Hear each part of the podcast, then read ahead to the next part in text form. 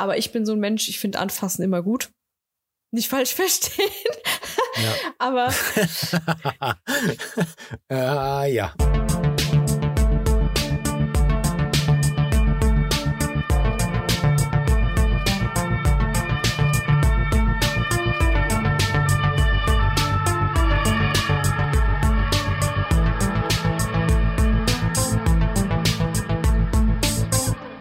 Ihr Lieben, herzlich willkommen zu Schmidt und Stroder, Rettungsdienst Real Talk, euer Podcast aus dem Rettungsdienst. Und mit dabei Karina Schmidt, auch bekannt unter dem Namen Rettungskeks und meine Wenigkeit. Schön, dass ihr da seid. Ja, ihr Lieben, heute geht es äh, um ein meiner Meinung nach oder unserer Meinung nach sehr, sehr, sehr wichtiges Thema, nämlich ja, um Erste Hilfe. Und ähm, auch die, die jetzt nicht im Rettungsdienst tätig sind oder irgendwas mit Medizin zu tun haben, gerade die sind ja jetzt noch mehr angesprochen, weil es geht ja quasi um euch, um Ersthelfer, um Ersthelfermaßnahmen und darum, dass ihr ein sehr, sehr wichtiges Bindeglied der Rettungskette seid und dass ohne euch eigentlich gar nichts geht. Naja, ich meine, jeder, jeder, der im Rettungsdienst arbeitet, der kennt es ja, man kommt irgendwo hin, dann ist nichts passiert oder, oder die Leute sind gar nicht mehr da. Ja, dieser berühmte Autofahrer, der irgendwo vorbeifährt und dann aus seinem Auto raus mit dem Handy den Notruf absetzt und aber weg ist. Und ja, das ist natürlich blöd, weil möglicherweise vergeht da wertvolle Zeit, die man irgendwie sinnvoll überbrücken könnte.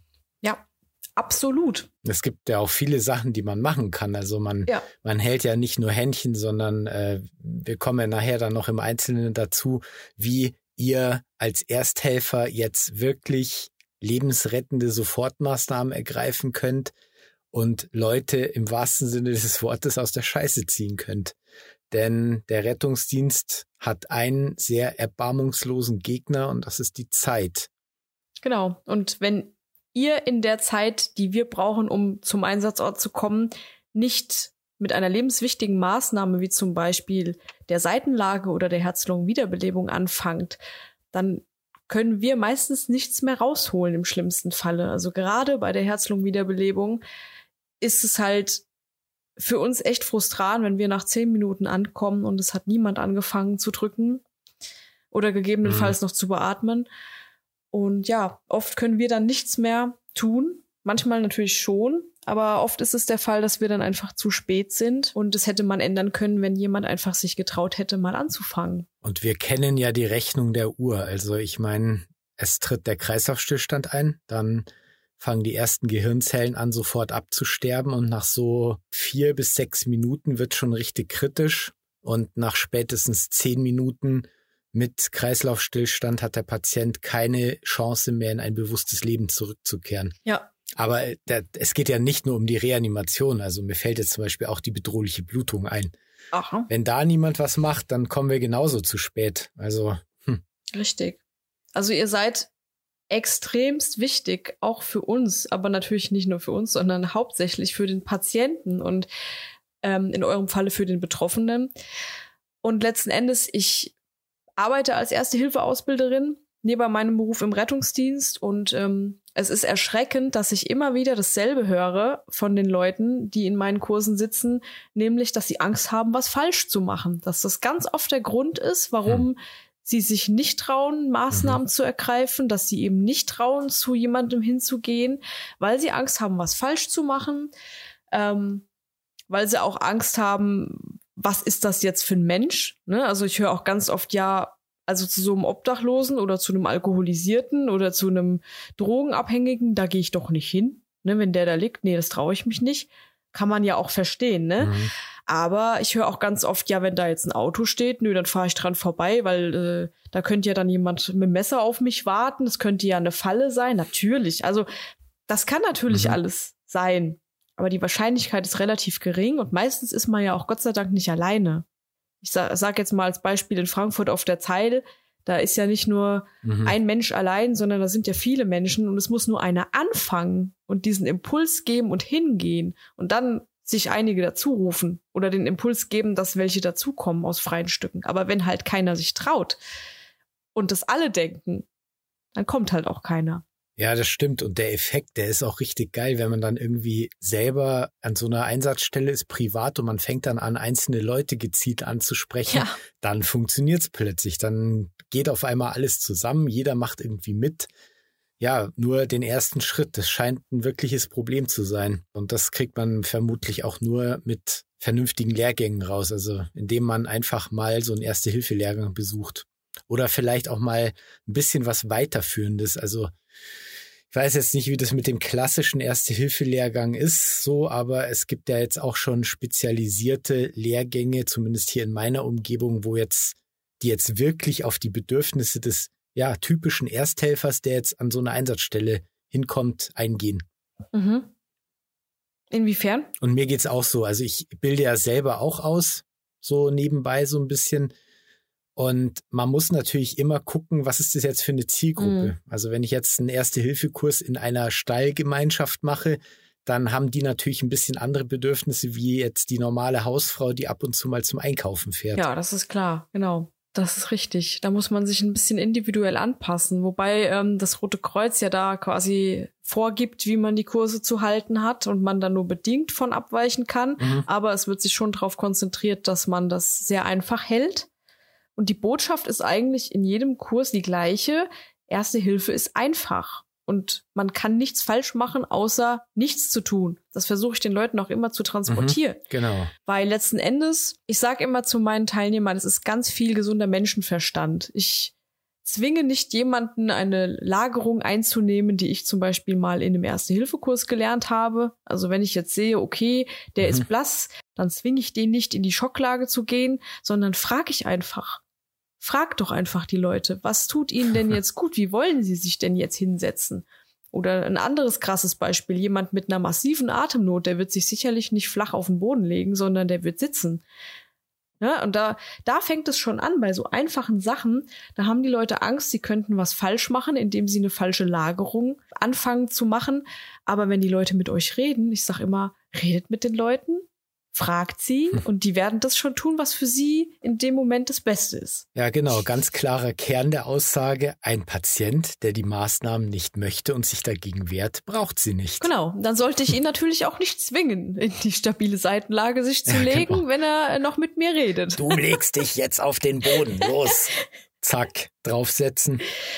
Genau. Nee, das machen wir natürlich nicht. Und also es reicht ja schon, wenn jetzt jemand zum Beispiel offensichtlich nicht so schwer verletzt ist oder offensichtlich man erstmal nicht weiß, was jetzt los ist. Es reicht da einfach nur da zu sein und so ein bisschen Sicherheit zu bieten und Absolut. ja, einfach nur mit dem zu sprechen und ihm so ein bisschen ja, Sicherheit zu geben. Da fällt mir diese Maslow'sche Bedürfnispyramide ein. Sehr intelligent.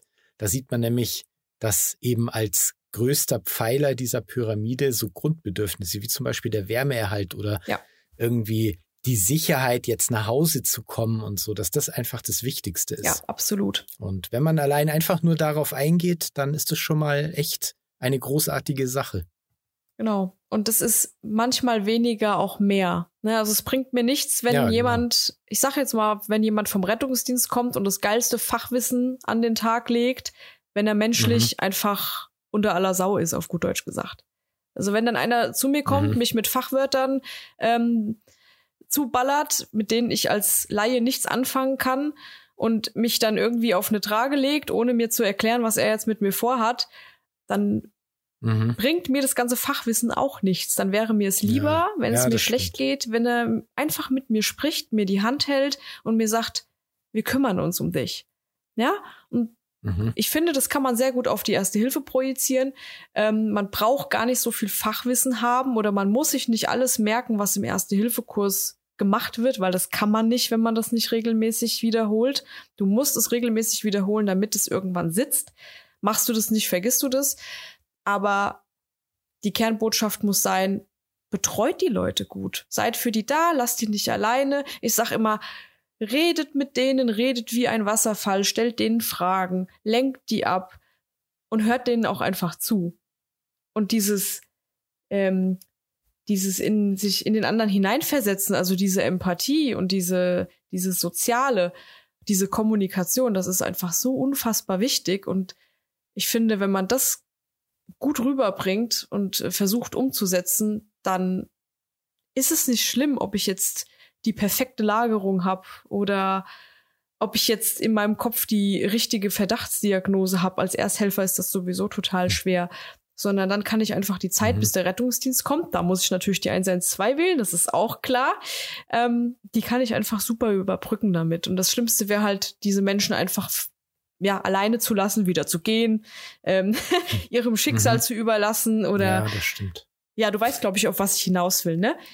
Ja, ich habe jetzt mal jemand gerufen, also ich, ich muss aber jetzt noch einkaufen. Tschüss, schönen Tag dann noch, ne? Nee, das machen wir natürlich nicht. Genau. Also die fünf Minuten, bis der Rettungswagen da ist, sollte schon irgendwie jeder übrig haben ja.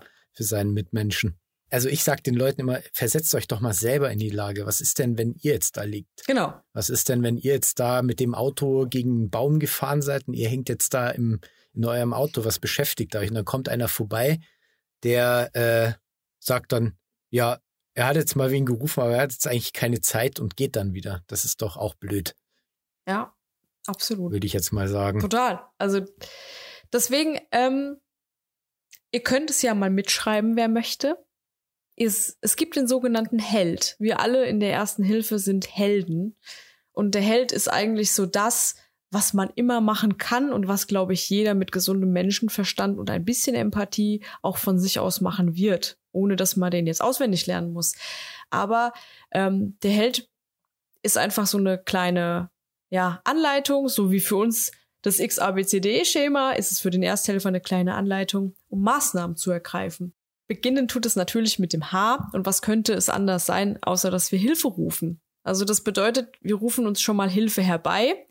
Heißt, wenn ich jetzt zum Beispiel in Frankfurt auf der Zeile jemanden vorfinde, dann ist es natürlich ratsam oder schlau, mir ein paar Umstehende dazu zu holen. Also einfach mal Hilfe zu rufen oder jemanden auszudeuten, hier kommen Sie mal her, helfen Sie mir mal. Damit man einfach nicht alleine ist, weil zu zweit oder im Team hat man einfach eine viel bessere Performance als alleine. Ne, wir sind alle besser mit anderen als allein. Und so ist es in der ersten Hilfe auch. Und es hat immer vielleicht noch einer einen Tipp oder weiß, wie man eine Maßnahme macht. Das würde ich mir immer zu Nutzen machen. Und dann zählt natürlich unter Hilferufen auch der Notruf. Also wenn ich dann erkannt habe, das ist eine Situation, da muss jetzt ähm, der Rettungsdienst ran, da komme ich äh, nicht mehr weiter. Das ist jetzt doch eine Verletzung oder Erkrankung, die im Krankenhaus abgeklärt werden sollte. Und ich sag mal so, das erkennt man. Also wenn jemand wirklich blau anläuft und Atemnot hat, das erkennt man. Da braucht man nicht studiert haben für. Ähm, und auch wenn jemand sagt, er hat massive Schmerzen, auch das erkennen wir in der ersten Hilfe. Also hm. Notruf. Dann kommt das E, das steht für ermutigen, trösten. Und das ist dieses, was ich meine, diese Empathie zeigen und dieses Betreuen. Also ermutigt die Leute, lügt die nicht an. Das ist auch immer schlecht. Also sagt nicht, es wird alles gut, wenn mhm. ihr wisst, es wird nicht alles gut. Aber man kann ja so Dinge sagen wie, ich bin bei Ihnen, ich habe Ihnen Hilfe geholt, der Rettungsdienst wird sich um Sie kümmern. Gibt es irgendjemanden, den wir anrufen sollen? Ne? Einfach mit den Leuten reden, denen das Gefühl geben, sie sind nicht alleine. Extremst wichtig. Dann das L steht für lebenswichtige Funktionen, die wir kontrollieren. Natürlich, wenn jetzt einer bewusstlos auf dem Boden liegt, dann muss ich lebenswichtige Funktionen kontrollieren, indem ich den Kopf überstrecke und die Atmung kontrolliere zum Beispiel. Ähm, den Puls tasten wir in der ersten Hilfe nicht. Wenn jemand nicht mehr atmet, dann wird eine Herz-Lungen-Wiederbelebung gestartet. Ein Puls zu tasten ist in der ersten Hilfe viel zu schwer. Und wenn man so aufgeregt ist, dann fühlt man am Ende seine eigenen. Deswegen halten wir uns damit nicht auf.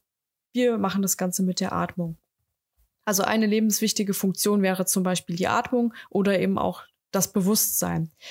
Und D, ganz einfach, Decke unterlegen, Wärmeerhalt. Also auch bei 30 Grad draußen, wenn jemand einen Unfall hatte und da sitzt und zittert und ist blass, weil er vielleicht einen Schock hat, dann darf man da sehr gerne eine Decke anbieten. Ob das jetzt die Rettungsdecke aus dem Auto ist oder die Kolder, wie man bei hier in Hessen sagt, äh, vom Nachbar, also eine dicke Wolldecke, was man eben gerade hat. Es kann auch eine Jacke sein, eine eigene, ein Kapuzenpullover, was auch immer. Bietet einfach irgendwas an für den Wärmeerhalt. Und das war's eigentlich schon. Und wenn wir das machen, das sind wirklich vier Sachen, die man sich ganz gut merken kann, dann haben wir schon super, super viel richtig gemacht. Hört sich gut an. Held, eine Abkürzung, die man sich merken sollte. Ja. Als Ersthelfer. Also Ja, finde ich cool, dass es sowas gibt. Also, dass es dann auch Leute und Organisationen gibt, die sich über sowas Gedanken machen und versuchen, das in so einen Rahmen reinzupacken. Das ist ja, ich meine, wir stehen sowieso auf Abkürzungen und auf äh, Buchstabenkurse und so. Also, und dem steht Held natürlich in nichts nach. Und ja, was mir jetzt gerade noch auch einfällt, ist die richtige Notrufnummer. Mhm. Also, weil du vorhin gesagt hast, ja, unbedingt Hilfe holen. Aber ja, wo holen wir denn Hilfe? Also das hat sich ja ganz schön geändert, die Notruflandschaft. Ja. Als ich angefangen habe, da war es gerade so, dass wir die 19 dreimal die 2 hatten. Mhm. So, das war schon mal ein Riesensprung, weil früher hatte jeder Ort und jede Organisation hatte die eigene, eine eigene Notrufnummer tatsächlich. Da konnte es sein, dass man in einem Ort drei Organisationen hatte, wie München jetzt zum Beispiel, und da hatten die drei Orgas drei unterschiedliche Notrufnummern. Also, und wenn man dann bei der falschen angerufen hat, dann war der RTW viel zu weit weg und kam halt aus einer ganz anderen Ecke. Dann gab es die 193 mal die 2, da gab es allerdings ein Mega-Problem, gerade nach dem Einzug der Handys. Mhm, ja. Man musste wissen, in welchem Ortsnetzbereich man sich befunden hat. Wenn man jetzt irgendwo war, ja, ich aus München fahre jetzt mal nach Frankfurt, ja, ich weiß natürlich nicht normalerweise, dass 069 die Vorwahl von Frankfurt ist. Und wenn man 19 dreimal die 2 auf dem Handy gewählt hat, dann ist man einfach im Niemandsland rausgekommen. Kein Anschluss unter dieser Nummer. Ja. Und endlich seit Anfang 2000 hat man auf ILS umgestellt. Also man hat sich dem Europarecht gebeugt und hat über die ILS, ähm, also in ganz Europa im Prinzip vereinheitlicht, dass dort eine Rettungsleitstelle und die Feuerwehr erreichbar sein muss. Ach ja, auch noch so ganz lustig am Rande, wenn man früher die 112 gerufen hat, ist meine nächsten Polizeidienststelle rausgekommen. Und dort hat dann ein Polizeibeamter den Einsatz der Feuerwehr koordiniert. Sehr spannend. Ja. Ist ja auch nicht immer gut gegangen. Nee, nicht wirklich. Deswegen ist es super, dass es angepasst wurde. Und es ist wirklich so, Leute, es ist einfach geil. Ihr seid egal wo in Europa und wählt die 112 und ihr kommt immer da raus, wo ihr rauskommen wollt. Also ähm, natürlich haben die auch noch ihre örtlichen Rettungsdienstnummern. Äh, ich glaube, in Italien oder so ist es die 119 oder 113. Nagel, nicht, nagel mich nicht fest. Ähm, natürlich werd, wird über diese Nummer auch der Notruf erreicht, aber wenn man sich nicht mit dem Land, wo man hinreist, beschäftigt und es eben nicht weiß, dann kann man eben auch immer die 112 rufen und man kommt immer da raus, wo man soll. Das ist super. Genau, Österreich war 144, glaube ich. Aber wie gesagt, und die 911 funktioniert hier komischerweise, oder nein, äh, eigentlich ist es ja nicht komisch, weil es ja doch wahnsinnig viele englischsprachige Menschen gibt. Also die 911 funktioniert wie die 112. Man wird ja in die nächste Leitstelle geroutet. Das ist richtig cool. Also das ist schon echt eine feine Sache. Da hat sich jemand wirklich oder haben mhm. sich viele Menschen wirklich viele Gedanken drüber gemacht und es ist toll, dass es jetzt endlich so weit ist. Und vermutlich ist es drüben in Amerika auch so, dass die gängigen europäischen Notrufnummern auch entsprechend in die Leitstellen geroutet werden. Könnte ich mir vorstellen ja, wenn ihr jetzt nicht weiter wisst, also kann ja auch sein, ja, ihr seid jetzt bei einem Notfallort und da liegt einer oder was weiß ich. Und man hat ja doch von früher, vielleicht wenn man, wenn man schon ein bisschen betagt ist, hat man noch immer so ein bisschen in Erinnerung, boah, wenn ich nicht weiter weiß oder wenn nicht klar ist, was passiert ist, nicht bewegen den Patienten. Ich hatte es jetzt tatsächlich schon mal so, dass ich als Ersthelfer zufällig wohin gekommen bin da haben dann Leute versucht, mich aktiv von der ersten Hilfe abzuhalten. Okay. Gesagt, nein, der Rettungswagen kommt, nicht anfassen, bla bla bla. Also da hat sich dann auch einer, der wollte mich dann vom Patienten wegziehen und lauter so Zeug. Gut, ich meine, ich kann mich ja, kann mich behaupten, das war jetzt kein so wahnsinnig großes Problem, ihm für seine Hilfe zu danken und ihn dann des Weges zu schicken. Aber da bin ich natürlich schon so ein bisschen betroffen, weil wenn jetzt jemand vielleicht nicht ganz so durchsetzungsfähig ist oder halt einfach auch wirklich nicht so viel Ahnung von erster Hilfe ja. hat, der wird halt dann möglicherweise auch noch von Leben, also von lebensrettenden Sofortmaßnahmen abgehalten. Ja, das ist total das ist schade. Richtig. Ich meine, du musst mhm. ja auch zu den Leuten hingehen. Ne? Das, das ist bei uns ein ganz großes Problem. Wir bekommen so oft Anrufe oder die Leitstelle viel mehr ja, da liegt einer an der mhm. Straße, müssen Sie mal gucken. Und wenn man dann fragt, ja, sind sie mal, mal gucken. Ja, genau. sind sie mal hingegangen? Atmet der noch? Nee, ich traue mich nicht. Ich stehe irgendwie auf der anderen Straßenseite, Ja. keine Ahnung. Und Mhm. wie oft kommen wir dann dahin? Und es ist Gott sei Dank nur jemand, der da schläft, ne? Aber Mhm, im genau. blöden Falle ist es eben auch jemand, der nicht mehr atmet. Und wenn man dann halt einfach nicht hingeht, die Leitstelle anrufen, die 112, das ist das, was wir müssen. Ja, also das ist ja wirklich das, wo man sagt, das ist sonst unterlassene Hilfeleistung, das müssen wir mindestens machen. Mhm. Ich kann das auch verstehen, dass viele Menschen sich nicht trauen. Also, ne, wenn da jetzt ein fremder Mensch liegt, vielleicht auch ein Mann, ich bin eine Frau, es ist dunkel, ich kann das durchaus verstehen. Aber ähm, man kann die Leute durchaus auch mal laut ansprechen. Man kann auch durchaus mal einen Schritt näher hingehen und kann sie sich genau angucken. Und wenn ich dann sehe, oh, der ist ziemlich blass oder der atmet nicht mehr, dann kann ich auch mal hingehen und kann dran rütteln. Also ähm, man muss, glaube ich, einfach diese Hemmschwelle irgendwie überwinden in vielen Fällen. Und das ist, glaube ich, auch eines dieser Probleme. Die gibt es, die Hemmschwelle, und die ist auch nicht von ungefähr, muss man ja leider auch sagen. Aber wenn man diese Hemmschwelle einfach mal überwindet und vielleicht nur denjenigen anspricht, das reicht ja meistens schon, dann ist es halt schon ein Unterschied. Ja, das stimmt. Also einer meiner letzten Einsätze war tatsächlich, also im Sommer, letzter Sommereinsatz war auch jemand, der eigentlich einfach nur schlafen wollte, der sich irgendwie so ein bisschen auf die Parkbank gelegt hat. Ähm, und da ist halt einer vorbeigefahren, auch aus dem Auto raus, hat dann angerufen, wir sind halt hingefahren, haben dann halt gesehen, okay, pennt nur, will dort bleiben Ja. oder geht jetzt nach Hause und dann sind wir auch wieder gefahren. Aber das kann man natürlich vermeiden. Oder Genau. wenn man sich jetzt ganz unsicher ist, dann ruft man sich einfach Hilfe oder sowas. Da wären wir wieder beim einfach Held, noch einen genau. anderen Passanten ansprechen. Ja, genau. Können Sie mir mal kurz helfen? Der hier, dem geht scheinbar nicht gut. Ich würde mir den gerne mal kurz angucken.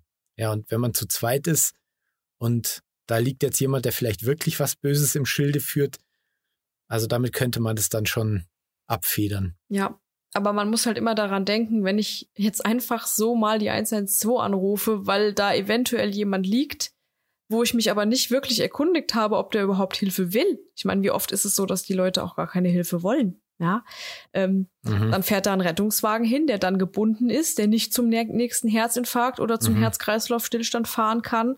Ähm, und dann wirklich mal mindestens 10 Minuten, 15 oder 20 sogar gebunden ist und nicht abrufbar ist.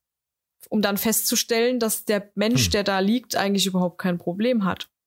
Und das, weil einfach niemand sich getraut hat, mal hinzugehen. Da sollte man mal Ja, drüber genau. nachdenken, finde ich. Jeder für sich.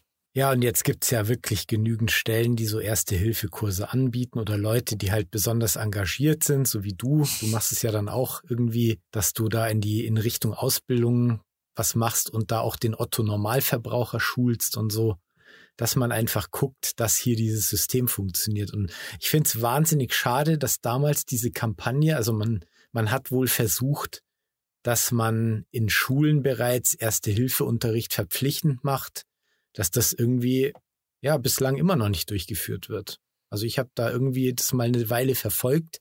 Da ging es natürlich auch wieder ums Geld. Ja. Mhm. Da, wo es ums Geld geht, das ist immer schwierig. Und letztendlich ist der Erste-Hilfe-Kurs, die Erste Hilfe ist nicht verpflichtend.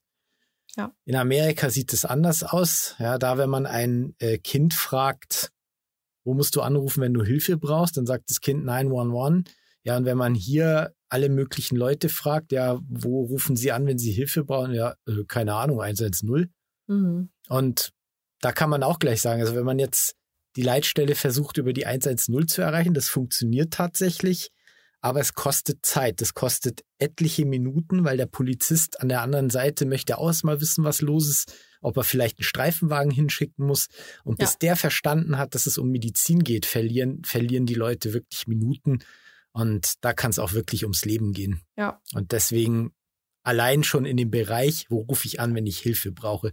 Wir haben echt etliche Anrufer, die erst die Polizei Mhm. rufen und die schicken dann den Rettungsdienst hin. Ja, und da geht es gerade beim Schlaganfall oder bei der Herz-Lungen-Wiederbelebung um wertvolle Minuten. Und was ich immer ganz dramatisch finde, ist, wenn wir zu einem Herz-Kreislauf-Stillstand gerufen werden, wo niemand angefangen hat zu drücken.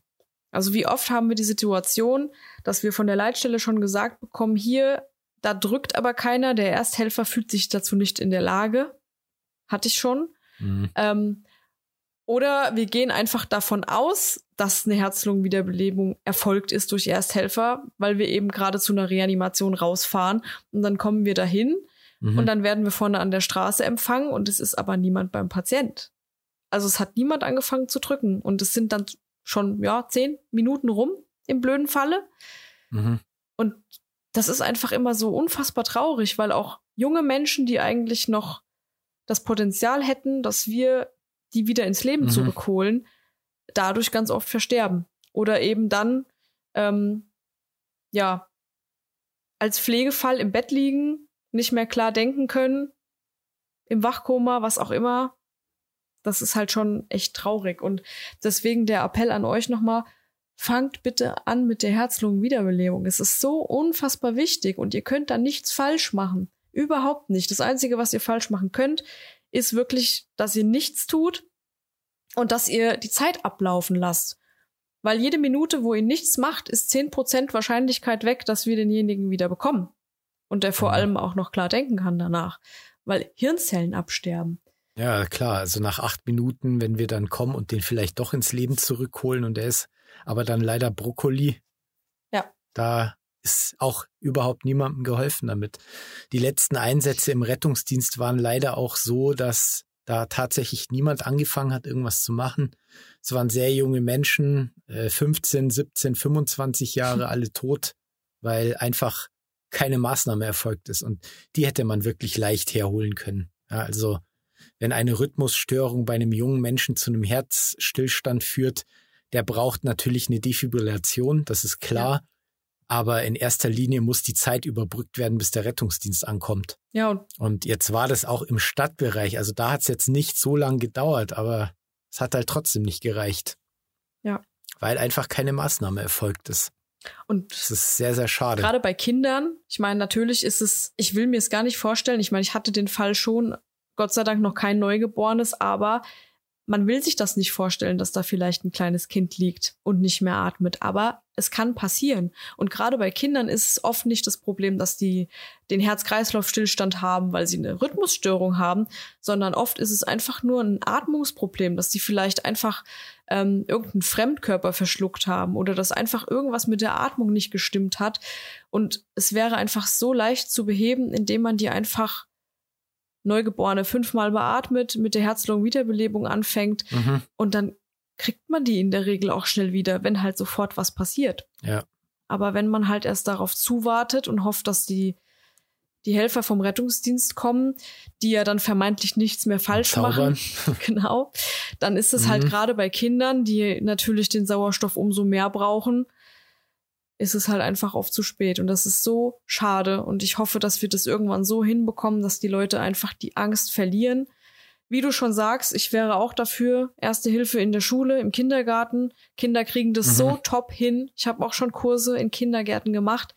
Ja, ja. Die Kinder machen das einfach. Die denken nicht so viel darüber nach. Die haben nicht so diese Hemmschwelle. Denen sagst du, du drückst da mhm. jetzt und dann machen die das. Und die machen das gut. Das ist so schön unverbraucht, ja, ja. weil die einfach noch so grundsätzlich keine Ahnung davon haben. Und wenn du denen halt sagst, pass auf, da liegt einer, der atmet nicht so, wie du das kennst, und dann drückst du da drauf, dann macht er das einfach. Ja. Und zwar ohne das irgendwie vor Ort zu hinterfragen. Und die, die ich bis jetzt hatte, die machen das richtig gut. Das ist unglaublich. Genau, und da müsste man eigentlich ansetzen, weil im Erwachsenenalter ist es umso schwerer, noch irgendwie was zu lernen. Und sind wir mal ehrlich, wer geht jedes Jahr zum Erste-Hilfe-Kurs? Die also sehr, sehr viele ja. machen den hm. Führerschein, mhm. dafür brauchen sie den ersten Hilfekurs mhm. und danach nie wieder. Außer für die nächste Ausbildung oder was auch immer, wo sie dann mal wieder einen ersten Hilfekurs brauchen. Und ich finde es einfach so schade, weil das ist nicht viel Geld. Die Kurse kosten 30, 40 Euro so in dem Dreh. Es ist ein Tag, den man da ähm, sitzt und sich das Ganze anhört und eben auch ganz viel übt. Und ähm, das würde einfach schon helfen, dass man sicherer in den Maßnahmen wird und dann das nächste Mal vielleicht sich eher zutraut, auch erste Hilfe zu leisten, bevor man dann da steht und alles wieder vergessen hat und drüber hm. nachdenkt und dann sagt, ach nee, ich könnte ja was falsch machen, ich lasse es lieber. Und ein weiterer Punkt ist auch die Verwendung eines Defibrillators. Ja, wir alle kennen die Public Access Defibrillation. Ja, also jetzt gibt's ja wirklich mittlerweile überall im öffentlichen Bereich Defibrillatoren, Rathäuser, äh, in U-Bahn, Haltestellen, Straßenbahnen etc. Es sind also man hat das jetzt wirklich schon so ausgebaut oder in Schulen zum Beispiel, da gibt's ja auch mittlerweile mhm. an öffentlichen Plätzen, weil man einfach erkannt hat, dass der Hauptanteil an Erwachsenen an einem plötzlichen Herztod stirbt. Ja, also oft ist ein Herzinfarkt dafür verantwortlich. Der Patient gerät in eine lebensbedrohliche Herzrhythmusstörung und kriegt Kammerflimmern und das, da gibt's auch nur eine Maßnahme, das ist die Defibrillation. Und diese Public Access Defibrillatoren, die kann einfach jeder anwenden. Ja, man schaltet das Ding ein und dann sagt eine Stimme, was man machen muss. Oberkörper entkleiden, Rückenlage, ähm, nach Anweisungen auf den Pedals aufkleben. Also es steht meist auf den Defibrillator, also auf den Elektroden dieser Defi steht drauf, schematisch, wie man die Dinge anbringen muss.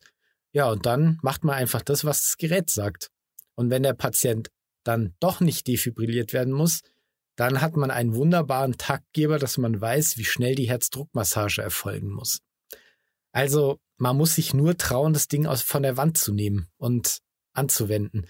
Und zeitgleich erfolgt dann noch der Notruf. Also wenn man aus einem öffentlichen Bereich einen Defibrillator entnimmt, in der U-Bahn-Station zum Beispiel, der wird auch erst durch einen aus der Leitstelle freigegeben. Die U-Bahn hat ja selber eine Leitstelle und man drückt da den Knopf, dann antwortet einer, dann sagt man, ja, hier ist jemand umgefallen und dann kriegt man gleichzeitig noch einen Rettungswagen und Notarzt zugeschickt.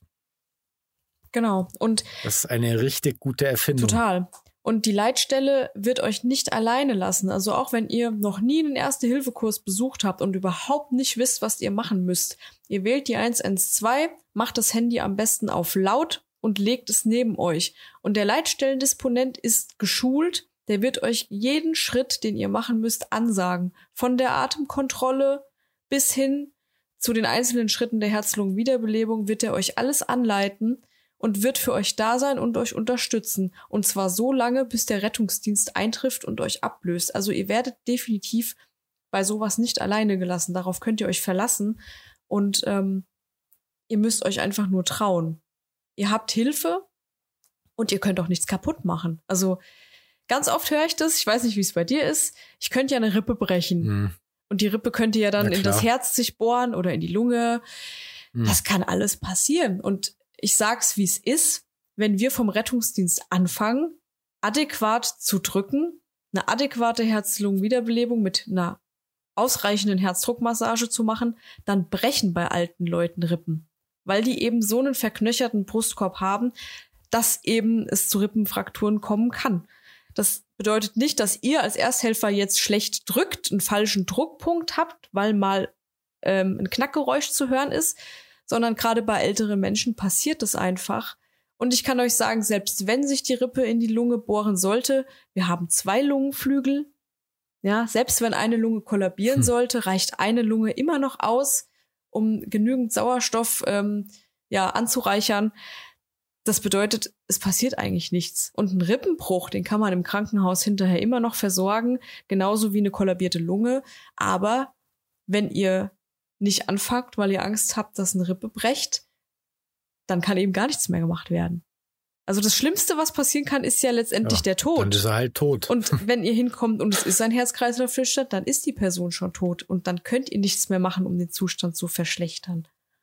Und auch das ist was, was ich immer wieder versuche, in den Erste-Hilfe-Kursen an die Teilnehmer zu bringen. Und ganz oft kostet mich das sehr mhm. viele Diskussionen, weil sie dann sagen, sie waren aber schon in dem Kurs, da wurde ihnen das so erklärt. Oder die Helmabnahme. Mhm. Sie waren schon in einem Kurs oder äh, der Onkel von dem Bruder des Schwägers dritten Grades, keine Ahnung, war in einem Kurs, wo gesagt wurde, man soll bitte keinen Helm abnehmen. Auch völliger Schwachsinn. Der Helm muss ab. Und da denke ich mir dann immer so, ach Mensch, es könnte alles so einfach sein, mhm. wenn so viele Leute einfach nicht so viel schwätzen würden. Ne? ja, das stimmt. Ja, die Telefonreanimation fällt mir übrigens gerade ein. Damals in Göttingen, da gab es das Ruf an Projekt. Das war irgendwann Ende der 90er Jahre schon. Da haben die sich federführend damit beschäftigt und ich habe damals nebenberuflich in der Rettungsleitstelle gearbeitet mhm. und wir wollten das halt auch haben und dann sind wir nach Göttingen gefahren und haben uns mit denen so ein bisschen zusammengetan und haben dann halt super Einblicke bekommen und das dann letztendlich auch in der anderen Rettungsleitstelle übernommen. Das war total cool, irgendwie da beim Anfang dabei gewesen zu sein und jetzt halt zu sehen, wie es halt wirklich deutschlandweit mittlerweile gehandhabt wird und welche Schemata dafür existieren, ja. da an Telefon mittlerweile anzuleiten. Also richtig cool. Ja, auf jeden Fall und aber auch so nötig, weil die Leute eben einfach Angst mhm. haben. Mhm. Ähm, ich hoffe, dass wir das irgendwie noch mal hinbekommen.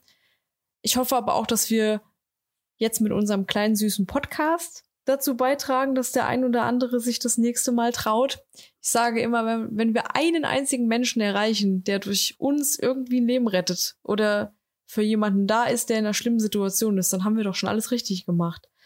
Das ist echt der größte Gewinn, den man haben kann. Und ja, und außerdem gibt's ja eben so Profile wie das von Rettungskeks oder meins. Ähm, da kommen ja auch öfter mal so Sachen zum Thema Erste Hilfe oder irgendwie sowas, was man vielleicht besser machen könnte.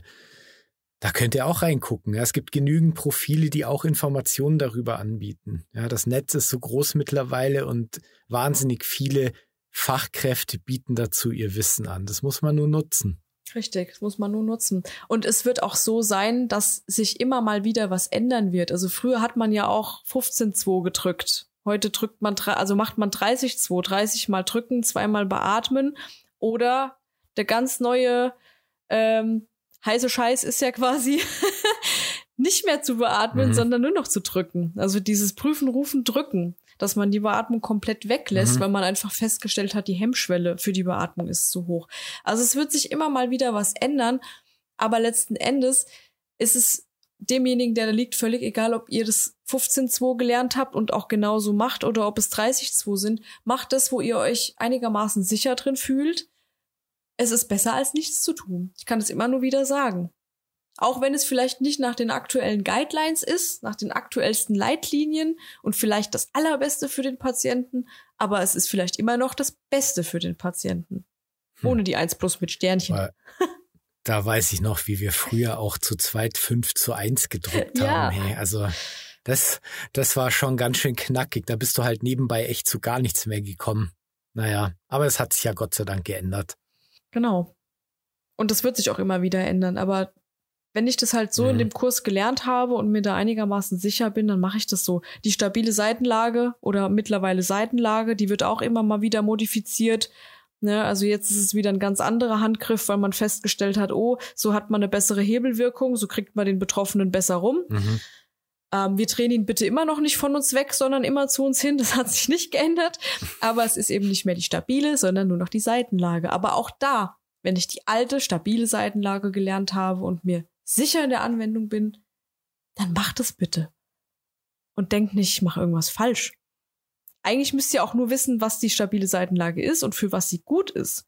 Wenn ich das meinen Leuten in den Kursen immer erzähle, warum wir die überhaupt machen und warum wir den Kopf überstrecken, dann macht's da immer Klick und dann sagen die, ach so, ja, hätte ich das gewusst, hätte ich das vielleicht vorher schon so gemacht. Hm. Also hm.